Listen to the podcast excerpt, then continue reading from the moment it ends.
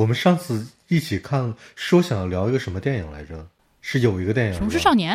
没有没有没有，在那之前有一个我我我那个隔离这几天在看那个开端。嗯，怎么样？你觉得？呃，我没看完啊，我就看看到十看到十十一二集吧。哎，我我今年也学到一个新的本领，我可以告诉你吗？可能有助于你看剧。倍速。就反正你是在盗版网站上看的嘛，对不对？就他们有那个倍速功能，你知道吗？我知道。你知道？你知道？我知道。吧？我操！我以为，我靠！今年啊，就是你知道，就是看影视作品倍速这个事情，在我脑子里面是。从来没有过的，你知道一个东西？爱爱爱爱酱，你知道听播客也可以倍速吗？哦，那我知道了，我我那个我知道啊，就就听播客，我基本上也也不是很不会倍速那种。然后呢，我有时候会稍微想要节约点时间，我就会把它调成一点一和一点二。后来跟有一次跟朋友说，他说你有算过吗？一点一和一点二 其实 几乎没有什么作用，就是它并不会加快多少那种。后来看剧的时候。有人跟我讲说他在，因为因为之前我在追一个剧，然后我朋友就说那我就跟你一起追吧，然后就后来我们就在聊天的时候发现他怎么看着看着他就比我快了，你知道吗？我说你怎么怎我说我说你跳着看的吗？他说不是啊，那你不会用倍速吗？我就惊呆了。后来后来我就发现，我发现就是国产电视剧很多其实还蛮适合开倍速的，然后就包括开端，我当时是开了一点二五倍速，哇，我觉得整个剧情就。好流畅，节奏好好啊！对，老紧凑了，真的，就真的，你开倍速反而就是，它提高了你的观感。哎，所以强，我就本来想强烈的安利一下大家，没想到大家都知道了。好吧，我觉得这个剧就是土拨鼠之日嘛。之前大家都一直那么讲嘛，但是你就真的是把，你就之前一个月，你生病之前是真的不上网是吧？你现在说的都是一个多月前大家说的话，你再来再来我不知道，但是但是你像就是。它它的剧情就是，但是因为那个审查方面的限制啊，我觉得就是不能够让我信服。就是比如说，你看《土拨鼠之日》里面那个男主角，当他知道他被陷在这一天里之后，他都在干嘛？然后你看，你看开端里面这些主角，他们都在干嘛？就就有点有点有点有点反人性。嗯，那你怎么办呢？什么不是啊？我就是说，比如说里面的女主角说。我我我我既然那个，我也我也会想一些，比如说我去尝试做一些，呃，很过分的事情，然后很放松放飞自我的事情，然后接下来他就说了几个什么，那个就去吃大餐是吗？熬夜什么这些，你你去看看《土拨鼠之日》里面那个男主角是怎么放飞自我。哎，我跟你讲，你就是你就是现在看垃圾国产剧看的太少。你看多了之后，你真的觉得 哇，开端好棒啊！好的吧？我真的就是因为，因为我我之前是经历了一段非常，我这我这一年其实经历了非常多崩溃的时间，然后我就最近突然就，哎，我不想再 push 自己了。我我就最近这两三个月，我看了好多好多好多国产的电视剧，然后我看到整个人 就。就反正你知道，就最后结果就是你觉得开端是一件是一是一个制作精非常制作精良的非常好的国产电视剧，就是以国产剧的标准要求开端的话，它是非常非常好的。哎，反正就各方面都还在一个标准线上吧。真的，就是我后来有时候看一些那种，就哎，就婉一，你之前你去年你记得吗？我问你说有没有什么甜宠剧什么的？你记得你给我推荐了一个叫什么《变成你的那一天》吗？是的，是的。啊，我的天呐，你害我，因为我基本上 一旦看一个不能看。哎呀，而且一般国产剧可能前一两集都还稍微好一点，就越到后面越狗血，越到后面就越反制，你知道吗？对。然后你看完之后，我当时的感觉就真的，我就觉得说，可能我们国家编剧的行业的这个生存现状真的是太惨了吧？就是所以就是你知道，就正常的有智商的编剧，他们真的都离开了，所以到最后留下来的就是那些，就你看完之后你就他们去哪儿了？我就说嘛，他们就已经不在这个编剧行业了。对，所以就是留下那些。真的就是就是你看完之后会觉得你自己被侮辱到的那种感觉，你知道吗？哦天呐，对，所以所以我后来就是在这个基础上看了开端之后，我真的觉得这个还蛮好的。嗯，那甜宠剧你还想咋？which 开端里面也有一部分甜宠的情节，好吗？呃，就还不行，就他们唯一的那个，这两个人谈恋爱，就他们俩那接吻，哎，我操！本来没有那个接吻，我可能能给个三点五什么的，这这一吻，我靠，直接就把我吻呆了，你知道吗？很好，果然我们还是就是大以后大家还可以继续做朋友。就是如果大家去听了 B B Edit 我对开关的那个那个反馈的话，基本上也是这样，不要给老子谈恋爱，求你了！他妈的悬疑剧就不要谈恋爱。哎呀，我还没有看到，不是他谈恋爱谈的。啊，你不要不好意思，我剧透了，就是 莫名其妙。哎，但我最近也看了不错的，我可以跟你们推荐一下。我最近就把《山海情》看完了，《山海情》这个是真的挺良心的，对。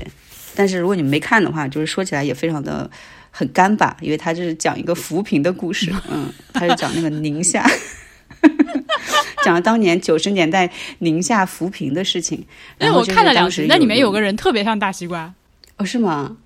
就当时那个《山海经》还在在线上热播的时候，博物志群里面好多人截图说这个就是大西瓜本瓜。然后 不会吧？当年那个年代都很穷，大家都很干巴，好吗？这大西瓜也太福态了吧？它应该不太适合出现在剧里吧？大西瓜被插刀。对，然后因为因为因为《山海情》的导演之前是拍过那个有一部叫《大江大河》，大黄肯定是没看过了，不知道婉莹有没有看过？没有。对，然后《大江大河》是。大江大河是讲从七十年代到九十年代改革开放的大背景下的一个，大家大家在变革中不断的探索，还有在为国家做贡献的一个故事，那个也非常的好看。对，所以我我后来就就《山海经》没有让我失望，反正就这个导演的剧都还蛮好的。这个导演是之前拍《琅琊榜》的导演啊，《琅琊榜》我是后来看的，对我今年把《琅琊榜》也看完了。我的天呐，真的是五十多集。朋友们，这就是这就是你们这个亲爱的小爱老师在不录博物志的时候都在干啥？他也没有去博物馆，他就搁家看博物志丢脸老剧。你看我刚发我们三个人群里那个截图，中间那个像不像大西瓜？那就是大西瓜，那就是大西瓜。好像这不是那个嘛？这不是张张嘉译呀？是 啊，好像是的，对。啊，这是大西瓜呀！他特别好玩。这不是大西瓜，这是张嘉译。哎，那万一你能看出来，你能看出来旁边这个人吗？最左左边这个人，这有点眼熟，但我不知道他的名字。啊，他就是开端里面，他就是开端里面男主角的那个朋友，一起做游戏的，然后就辱辱骂他，辱骂他，然后很生气的那个朋友。对对对对对对，哎，那个朋友好惨呐，那个大结局。啊，对不起，大王还没有看，你先把我耳朵捂一下，我要说话了。就是你等会儿，那个我现在把我现在把耳机摘了，然后你等你说完这段之后，你举手示意我好吗？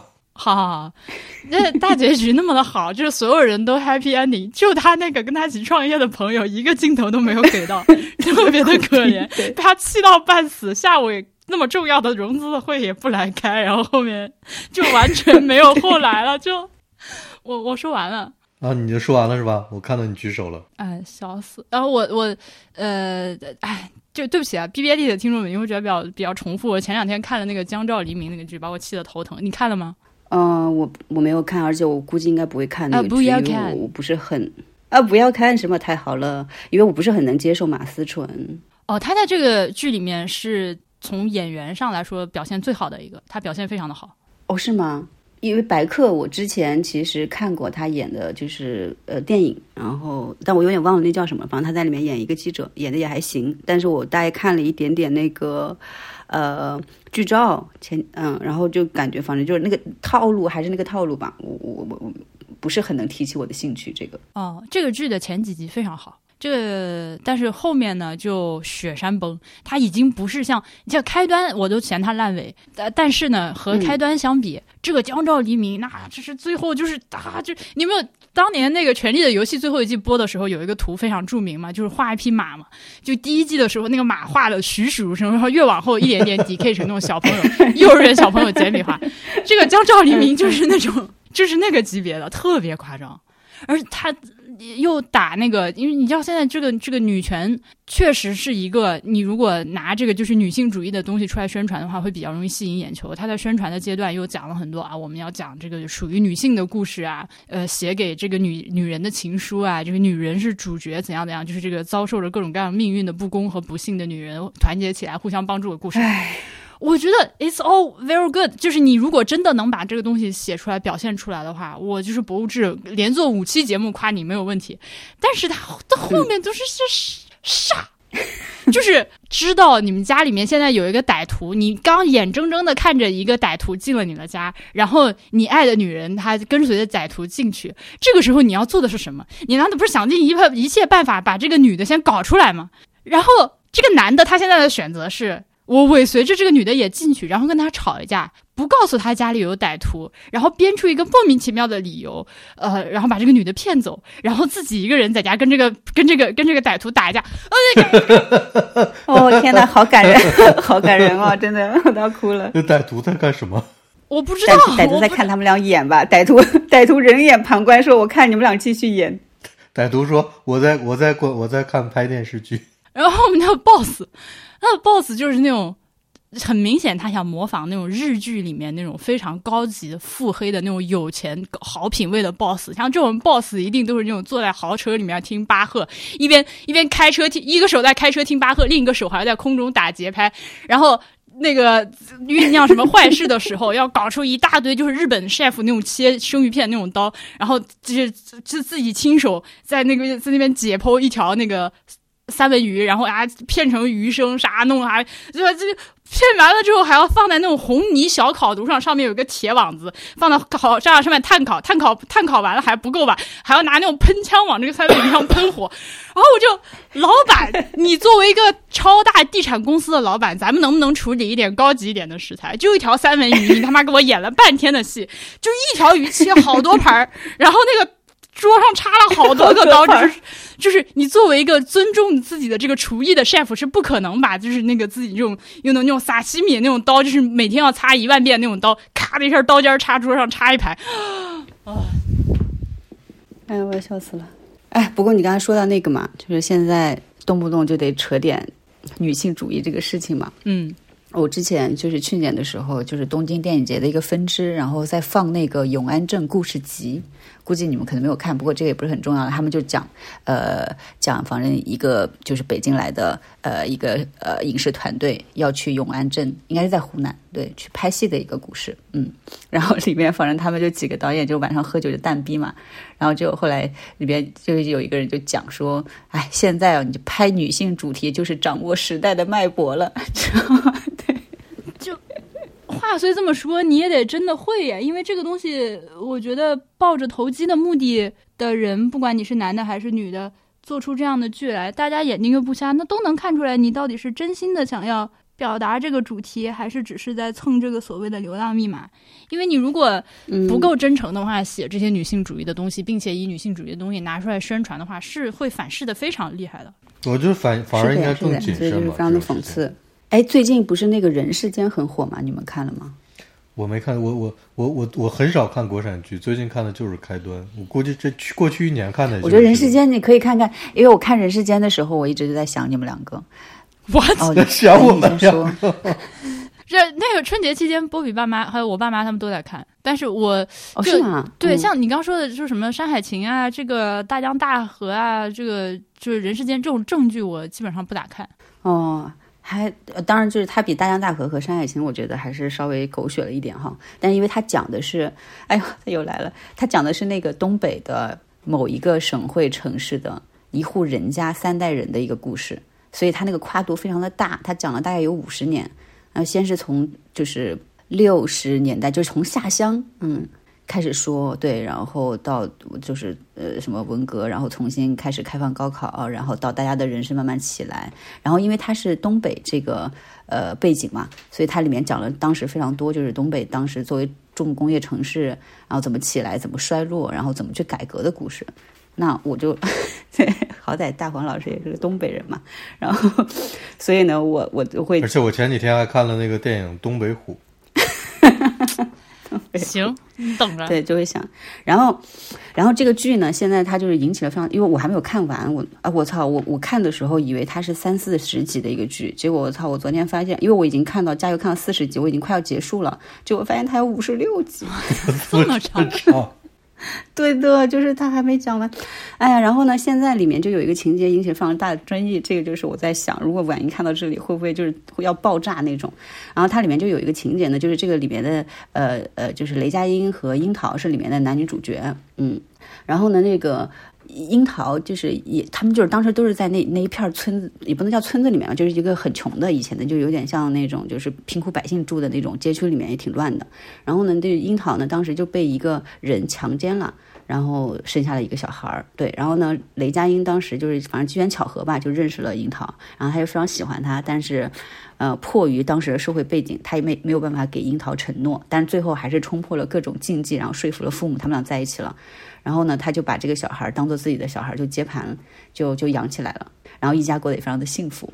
然后后来呢，这个小孩大概长到初中、高中的时候吧，他的那个强奸他的那个男的，作为一个他，他后来很快就是发生这个事情之后，他还。被他当时就是在东北也做一点小生意，但是被作为什么投机倒把分子抓起来关了几年。关完之后的话，他就去深圳发展了。你也知道，你可以想象那个剧情嘛，因为当时就是，呃，南方就在巨大的变革当中，然后所以他就可能赚了第一桶金。然后最后他就以一个非常去了那个投机倒把的据点啊，然后他就以一个非常成功的，他就以一个企业家的身份重新荣归故里，你知道吗？嗯，然后他就开始去要那个小孩儿。然后呢，反正现在我就看到他们就是现在在争争这个小孩，然后但是呢，反正最后就是他他没有把这个人描写成一个非常十恶不赦的形象，他花了很多笔墨去写他在深圳是如何创业、如何成功的。然后呢，他回来之后就是虽然不是说一个非常正面的形象吧，但是这个剧对于他这个人本身其实没有给予一个这种判断，对，然后所以大家就有点，大家就觉得这个剧。的三观就有点恶心了，就是一个强奸犯以这样子的一个形象出现，对，而且呢，当时他抢小孩的时候，大家说要告他什么之类的，他说反正这件事情已经过这么多年了，而且谁也说不清，然后我就说当时就是我们俩有感情，然后我我我们俩有了个小孩，就没有任何人可以为这件事情作证。等等吧，这种，然后除了这种稍微负面的言论之外，就其他的就是在描写他作为一个成功的企业家。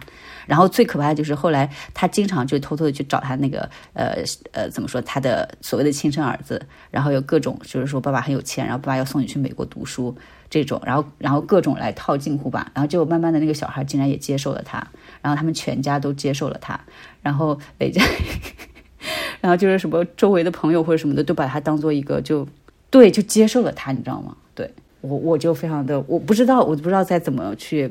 但我觉得这个可能我没有看啊，我没有看，但我觉得如果他是哪怕是现实生活中发生的事情的话，我也觉得不意外。就是尤其是最近我们看到丰县的那个以及丰县整个地区的那种情况之后，你就知道这些类似这样的事情，就是现实永远比电视剧荒诞。呃，有这种情节，我嗯嗯。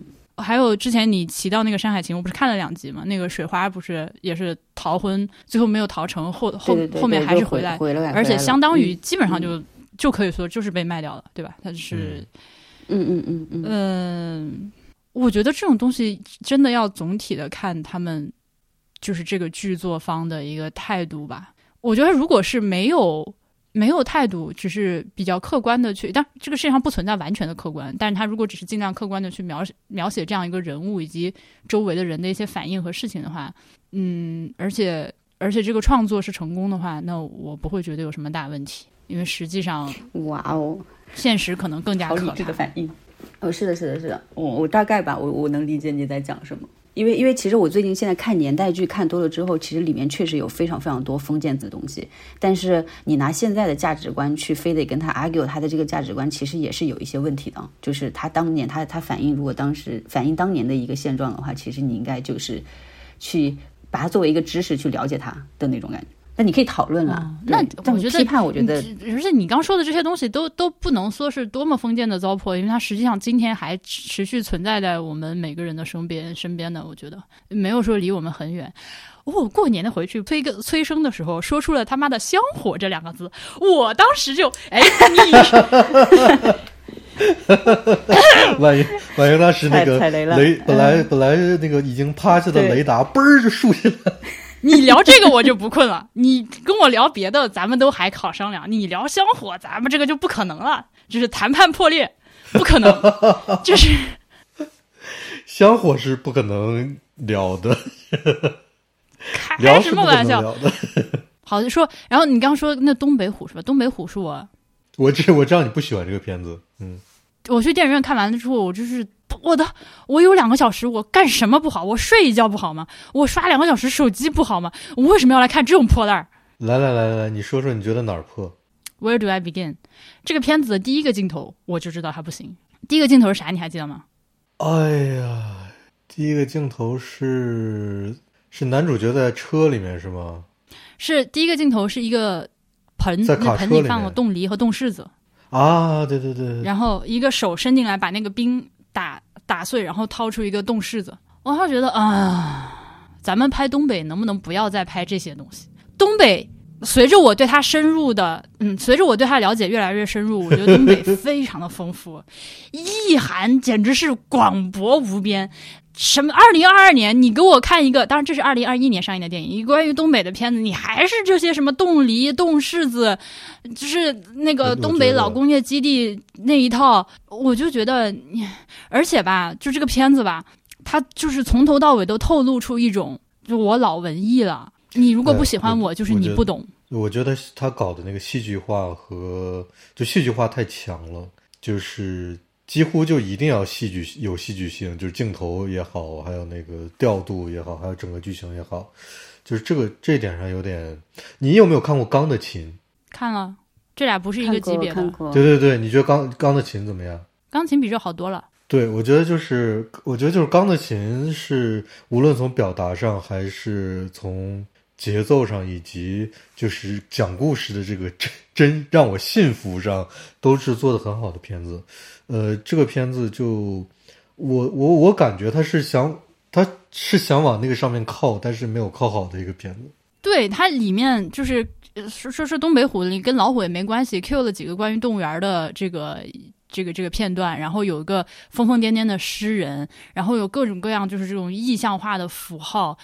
我我知道这个导演想干什么，但他的手法过于的拙劣，他没有办法把自己想要表达的东西真正的表达出来，他只是不断的在堆砌一些东西，然后最后出来的效果就是那种就是没有想文艺没有文艺好。嗯，我是对我我当时看完的感觉是，我觉得，哎，那就是我在想这个片子把拍的呃不好的点在哪儿，以及它怎么能拍得更好。呃，然后我第一个反应就是，那就是钢的琴拍的就很好，就是它里面的那些所有的戏剧化的点啊，就是有让你意外的东西啊，全都非常的自然和让你信服。哦哦，我打开了我的豆瓣儿，我我当时看完了之后给这个电影怒打一分，然后同时我还给给一个打两星打两星的人那个点了赞。这个人说太难看了，我们东北人说话真不那样。我当时就这个赞我摁爆啊！By the way，你们东北人里面大黄老师说话是这样的，就是是你们。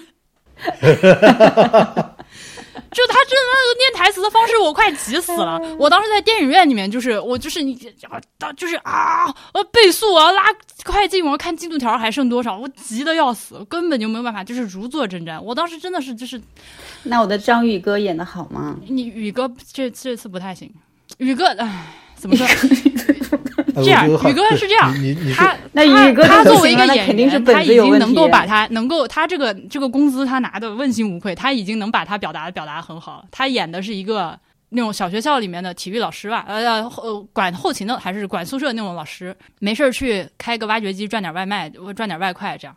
我觉得他还就是他整个人就蛮迷人的，他那个状态是 OK 的。但是那咋办呢？这剧不行，剧本不行，演员再好也。他台词就是所有人的台词都一样，就所有人说台词的方式都一样，就人说话都是用同一种说话，都同一种方式在说，就嗯，我就看了之后，你就就如果你看了，你就能 知道我在说啥，就就回想起来就能想到的台词，或者说说话的方式就没有区别，节奏都是一样的，都是那种一定要。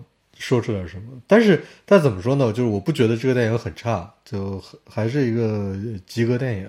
屁嘞！我不同意，艾总，你你艾总，你看一下，你来当一下这个这个裁判好吗？我我我完全不行。我翻了一下，然后我问了一下，就是搞电影的，就是那他们说朋友圈里面夸的都是业内人士，就是还是抹不开面子，因为这个你知道鹤岗这个这个耿军导演他是鹤岗人，然后他自称这个电电影拍的是鹤岗，但是我完全看不出来这个电影的鹤岗性啊。我觉得他能表达出来的是一种呃非常刻板印象的幻想的笼统的东北性。嗯，嗯鹤岗我反正没看出来。然后就是这个片子吧，有很多人是因为看到有马丽，呃，而且好像他的那个前期宣传的时候的那个预告片剪的有一些喜剧的成分，所以很多人以为它是一个喜剧片去看的。它但不，它并不是个喜剧，就是。所以，当我看到就是后面这个影迷朋友们的影评里面偶尔提到他对他笑点的评论的时候，我觉得非常的奇怪，就不，他就就不是，他就最多就是那种韩寒式的抖机灵。没有笑点，有什么笑点？啊这个电影嗯哎，不过你就说到那个，就是拍东北，把东北拍好这个事情，还真的是有点意思。就是因为《人世间》不是讲东北的故事嘛，然后里面有一幕，哎，我印象特别深，我就嗯我笑乐了，就是。呃，就是里面有一幕，就是他们几个男青年没事干，然后就有个人就说走啊去溜冰去啊什么之类的，然后就去到一个冰场，然后就拍东北人溜冰，你知道吗？然后一个人就没带冰鞋，他就坐在那边看姑娘，然后另一个反正就去泡姑娘了。但是我我我理解，就是一般像这种溜冰场，它都是一个社交场嘛。然后但是呢，它的整个镜头给的就是东北人是不是溜冰都特别厉害啊？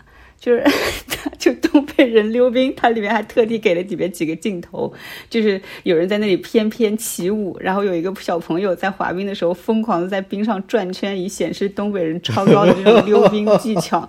但这些人完全只是路人啊，他就整个那个 就要把这个镜头拍进去，我当时就笑了。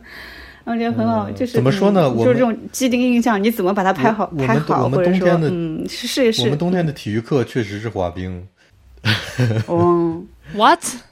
是啊，是啊，不然呢？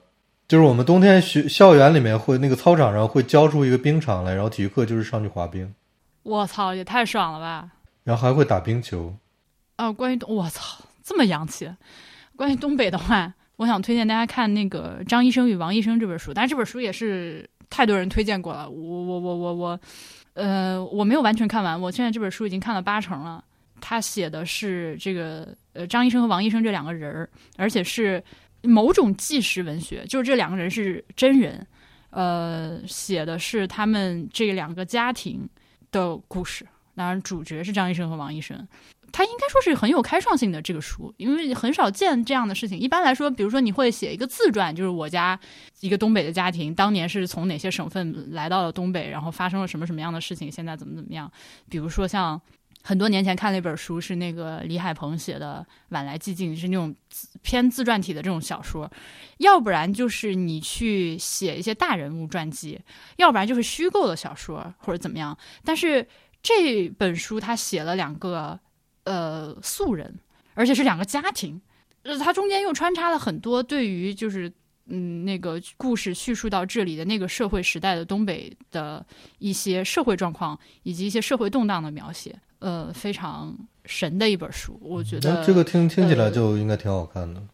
对，它是一个 page turner，就是你一旦开始看了之后会停不下来一直看，但问题是它太厚了，所以我还没有看完。对我一次会大概看个五毫米厚，然后分成几次看它。五毫米挺厚的，五毫米，五毫米一百多页呢，五毫米。这两个作者去声东击西录了一期节目，大家感兴趣的话可以去听一下那期节目。这个尤其是他们是他是两个人合写的，一个一险峰，一个杨英，这两个人分别呃创办了什么《好奇心日报》、小鸟文学，然后现在一财啥的。呃，这个一险峰是沈阳人，张医生和王医生就是他当年的同学，所以他其实这个故事的缘起就是因为他在同学聚会上。呃，又和以前的老同学这样重新连接，然后就决定写他们。这个尹显峰，他我当时听他去声东击西的那期节目，我觉得特别好玩。他听起来就是那种永远喝了酒的人，就是这你明白吗？呃，就一个永远喝了酒的一个沈阳人，然后另外杨英呢，就是很很就是南方人的这个态度，就是状态就完全不一样。而且这本书呃读起来，呃，我看博物志群里面也有朋友反映，就丁瑞太太说，这个书好像就是自带。就是自带语音的，就是自带画面，然后自带语音。呃，对对对，自带画面，自带语音。就是你知道东北人说话，那个你看到他的说出来的这个台词儿，你会在脑中以东北话把它还原出来。哎，这个推荐真好。我觉得我作为一个东北人啊，我我看过的能让我觉得嗯有点符合东北气质的影像，呃，首先就是铁西区。但铁西区就比较早嘛，而且是个就时间很长的一个纪录片，我觉得可能很多人看着会比较枯燥。然后就是《钢的琴》，我特别推荐这部电影，如果你没看过的话，小爱看过吗？都看过看过。太舒服了，这个片子拍的。呃，然后还有一点就是，真让我真的让我觉得他真的拍出了一点东北感觉的，尤其是 我家乡哈尔滨感觉的，就是那个《白日焰火》。但是桂纶镁那个台湾腔东北人，我我真的是 对的，对，对这个是有问题的。嗯我就是说，拍环境拍的那个感受拍的很有点意思的，就是《白日焰火》。我不是说这部剧怎么怎么样，就是我说他拍出了一点那个那个那个感觉。那个东北的氛围感是那样对。对对，那个那个那个冷的那个气质，就是我我对对，哎，我觉得真的就是那个冷的那个气质，你要拍好的话，其实你的东北就成功了一半。但其实很多都连这个基础都我是最近才意嗯识，这两年才意识到一件事情，就是我冬天的时候，我穿我在德国这边穿衣服会比较少，就就我不知道我潜意识里为什么会这样，因为德德国人是那种就是我一定要保暖，就是我一定要让自己在户外的时候每个地每个身体的每个地方都要暖和，就是几手套也好啊，脚也好啊，鞋也好啊，就我会发现我会故意穿的少一点。呃，后来我我我我我可能今年我终于意识到这是个什么问题了，就是我想让 我自己冷一点，这样我我可能能够想起来东东北冬天那个冷，不然的话我就会在这个地方觉得就实在离家乡太远了，再让我不舒服，所以我故意这浓浓的香。对，所以我故意穿穿穿衣服穿的少一点，然后让我冬天整个人都有点，随时在外面都有一点感觉到，哎，周围的环境是冷的。不然的话，你只要稍微穿多一点，你就会出汗。在在在德国 这样一个冬天，出汗这个感觉，在我看来是不对的。在冬天，但你们在家里在炕上应该都会出汗吧？对，在家里面就会，但是你只要 你只要出了家门，就是另外一种 另外一个世界大。黄老师是城里人，家里应该没有炕吧？对，没有炕，对，有暖气，还有地暖呢。嗯，哇，哦，还有地暖呢。你们有看去年一个香港的片子叫《智齿》吗？哦，那个我没有看呢，不过嗯，大概知道。婉莹也没有看过是吧？我觉得那个片子把香港这个城市拍的很，就是剧情我不提了，就是就是很剧情。首先它是个那个类型非常典型类型片，然后剧情有很多 bug，但是刨去这两点，就是它整个那个影像把香港拍的非常好。我没有见过其他的片子是以那种方式拍香港的。他那个嘛，他是黑白片吗？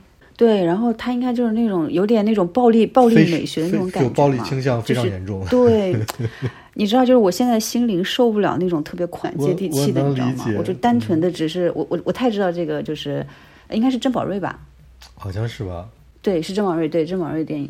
哎，我我纠结了很久，而且当时还有人约我去看，因为他当时在那个东京电影节也应该是有展映还是什么的，我没不行，我很怕受刺激。啊，就是你可以就你懂我在说什么什么，嗯但是他的他这就是一个典型的剧情，就是就是类型片，就你他所有的基本上所有的东西你都知道他要说什么，以及走向是怎么样的。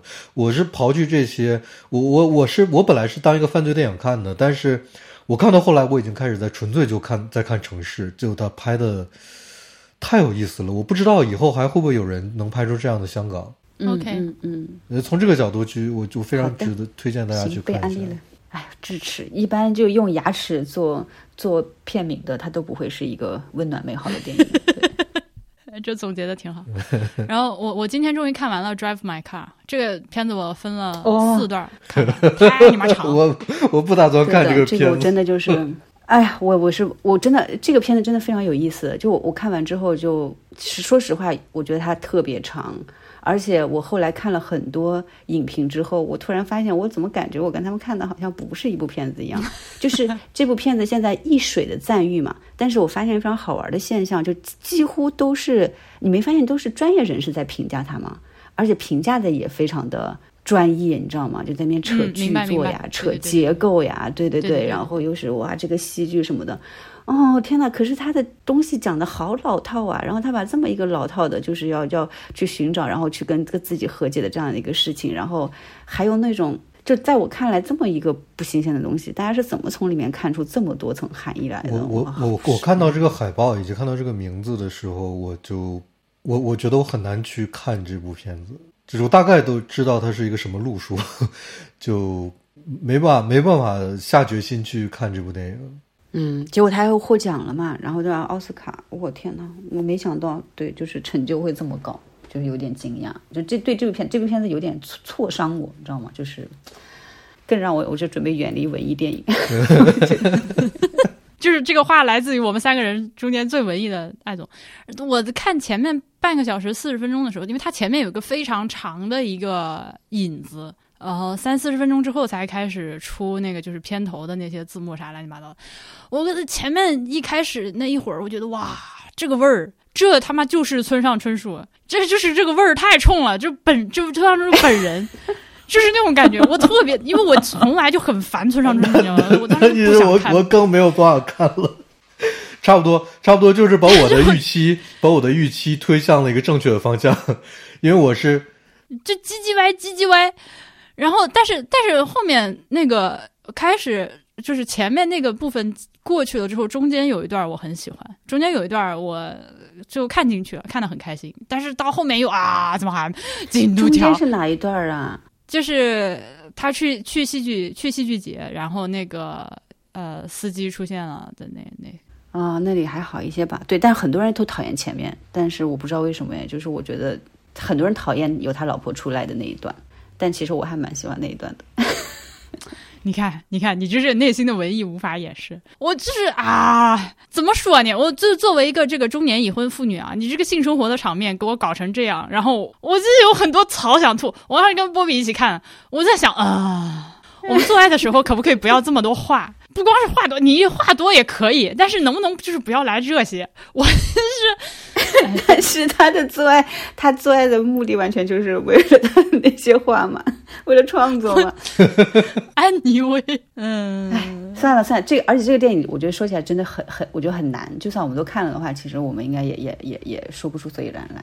我说不出所以然，对我我只能说我也说不出所以然，然后就觉得太长，看得我头疼。Speaking of 太长，说的我看得我头疼的电影，我之前还也是分好几段看完了那个 French Dispatch 法兰西特派，就韦斯安德森那个新片子，因为它画面信息实在是太，我看的好累好累。我以为那个片子是一个三个小时的片子，结果我前两天听那个 Aspirin FM 他们。就更新了不到两吧？对，他更新了一期节目，里面提到这件事情。呃，那个脚趾也是说，呃，好长。结果他们查了一下之后，发现这个电影只有一百零八分钟。我当时听到的时候，整个人震惊，开什么玩笑？因为他观感上就是对我的这个大脑以及注意力的消耗，我觉得是一个三个小时级别的东西。因为那个豆瓣就是最高的那个影评。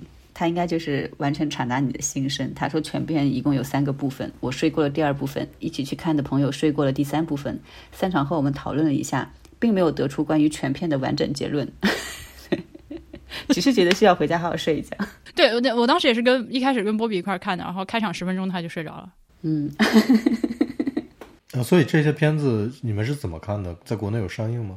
没有啊，都是找的资源。我我我那个我是像萨斯盖这种驾驶我的车，我肯定还是要去电影院看一下的嘛。呃，我是在公司旁边的艺术影院门口看到的海报。哎，这个估计肯定你们德国人、法国人什么的都特喜欢，老喜欢了。对，对不起了，对不起，要不起。我前两天去电影院看了那个啥，看了那个伍迪·艾伦的。呃，纽约下雨天。哦，纽约下雨天。哎，那个怎么那么晚才在国内上呢？我的天呐，已经两年两年了吧？这个片子好像是呃拍的时候以及拍完之后，乌迪艾伦被那个被 Me Too 了嘛？哦，然后受了很大的影响。当时这个主演什么这个呃提莫西·夏拉梅，他都把自己的这个片酬完全捐给那种就是是的，是的，就好像说他都不跟伍迪艾伦说话什么之类的。对，完全 cut off 掉了。嗯，我觉得能在国内上就不错了。这个反正感觉专业影评人都给出了相对较低的评价，我觉得还可以。我觉得就是 伍迪·艾伦的片子，对他，他，他，他虽然比如说我，我，我，我以前觉得就是像伍迪拍《蓝色茉莉》，我觉得就特别好。这个可能就相对来说要怎么说更嗯，我不知道该怎么讲，casual 一点或者什么，但是也算是他的一个就是他水准内的一个片子吧，我觉得。嗯，我不喜欢这部片子呀。我觉得老头儿又来这套的那种感觉，你明白吗？啊，我我最最近最近几年，很多人都这么讲。最近几年其实挺明显的。你们看那个雷德利·斯科特的呃最后的决斗了吗？就是就是，我觉得最近几年挺明显的，就是这这一批电影人，他们现在在拍的片子，你会感觉他们已经呃，你要说的不好听点，就是已经拍不出什么新新新东西了。对对对，就是好像他都套路，他们的创作的那个旺盛的那个那个时间就已经是过去式了，就就就已经有有一点挺明显的这个感觉的。嗯，这个我可以理解，但是嗯，但是在我看来，因为伍迪·艾伦他他处于这种时间已经很长了，对对他一直在产出这种他他自己风格的，但是相对来说平庸的片子。就是我已经接受这个设定去看，我就我就觉得哦，就是那个样子。对他既不超出我的期待，也不低于我的期待的那种感觉。他就一定要找一代又一代的年轻演员来演他自己，非常的自恋。然后一定是就是最漂亮、当下最火的这个小妞儿来自己最后这个小甜水恋爱，这个这个这个两个人一定要终成眷属啥的。那那个什么午夜巴黎也是，我就，然后我同时我很生自己的气，因为我其实很吃这一套，呃，我就一直要提醒自己不可以吃这一套，因为嗯，自己不不要对自己这么狠嘛。就是我我也看到有些朋友的评价，就说啊，它里面有很多一些非常就是那种知识分子审美取向的一些东西，这个我同意。呃，有一些怀旧的东西，有一些 cynical 的东西，呃，有一些批判的东西，但同时。我我一边一边看的时候，我也它里面那些台词，那些很 witty 的台词，我也会笑出声。但另外一点一个方面，我就不断的在告诉自己，哦，清醒点，清醒点，清醒点，这个老男人，你不你不能。就是这个东西是有趣味的，但是我不认为它是多么值得为之自豪的趣味。我我不希望自己对，但是但是因为因为我觉得他其实并他也并没有想要去宣扬他的这些气味，因为因为趣味，就是因为他他那个片子里面有时候你看不出来他到底是在讽刺还是在宣传自己的趣味。对我明白，我明白，对这个就是这个这个这个就是他，我觉得他鸡贼的地方嘛，嗯因为你可以可以正反的解释，对的，所所以我就更加不喜欢，因为我不喜欢这种鸡贼。然后不喜欢这种句子。其实我最近还看了很多别的东西，但我可以留在 B B I D 里面慢慢说。哎呀，可惜我这我我先接地气之后，你们也不看，你还看啥聊到？一起你看太多国产剧了怎么可怎么？那谁有那么多时间？那我我那等等等等等，我问一个我问一个严肃的问题，你担心自己国产剧看多了之后品味变差吗？不担心啊。你不是只是把它当一个那个无脑的打发时间的东西吗？对啊，就是我不看它，我也没干别的呀，你懂吧？嗯，它只是一个消磨时间的方法。然后我又不希望我自己就是为了一些这个有深度的电影太过于劳神费力，你知道吗？我只是现在是你你你看国产剧就这个东西就很像是我在做饭的时候边做饭边看的东西。听播客呀，是啊是啊，对呀、对啊，差不多。而且我有自己的判断嘛。如果哪一天 我就跟你们强烈的安利各种国产剧的时候，你们可能可以跟我就不要做朋友了。嗯，你你至少还而且你知道吗？就是我我中间是，就是我我之前就是特别不想怎么样的时候，就是日剧我其实有一点放弃了，我实在受不了日剧的那个那个套路了。对，然后有段时间其实看韩剧比较多，然后我也看了几个，当时就就是其实由于游戏，我当时看了这个设定之后，我就跟刚才大黄看。看那个就是驾驶我的车一样，你就知道这个东西你不会喜欢，我都没有点开看哦。但是我当时看了，比如说那个什么《梨泰院 Class》这种，就是只被吹爆的那种电影，我靠！就看完之后，我还是会觉得我被侮辱了，你知道吗？就完全立不住的一个破电视剧，他妈的就是浪费我时间那种感觉。后来我当我意识到，就是我把这个时间花在看韩韩剧上，我为什么不去支持国产电视剧呢？哦，对，所以我就马上，我真的。我再没有，就一般如果我有时间的话，我会去选一些这种韩国啊，就是韩剧看看打发时间，而且看的还挺开心的。对，然后我是因为那个剧之后，我决定转战国产我。想起来，我们上一次要聊什么，当时没有录了，是我们看完了《鱿鱼游戏我没看》啊，你没看吗？你到现在也没看吗？对呀、我没看呀，我没看呢。好的吧，你要不要去看一下？我不看，我不看，我不想，不想受伤害。啊，不是那个剧看的我就很难受，就是我知道我自己在被耍，但是我还是坚持把它看完了的感觉。就是我知道我在我在呃，我我的我的那个看这个东西的情绪和心智在实际上在被控制，但是我还是把它看完了，所以看得很恶心。那你就证明这剧还是挺牛逼的呀。呃，嗯，就它就是非非常典型的一个呃反向拍摄的电视剧，我觉得是啊。就是就是通过呃所人们的流量关注的点反过来制作的一个片子。嗯嗯嗯。但我觉得现在 Netflix 可能都会差不多击中了所有的点有这样子的一个倾向吧。对，对，所以就看起来就非常非常难受。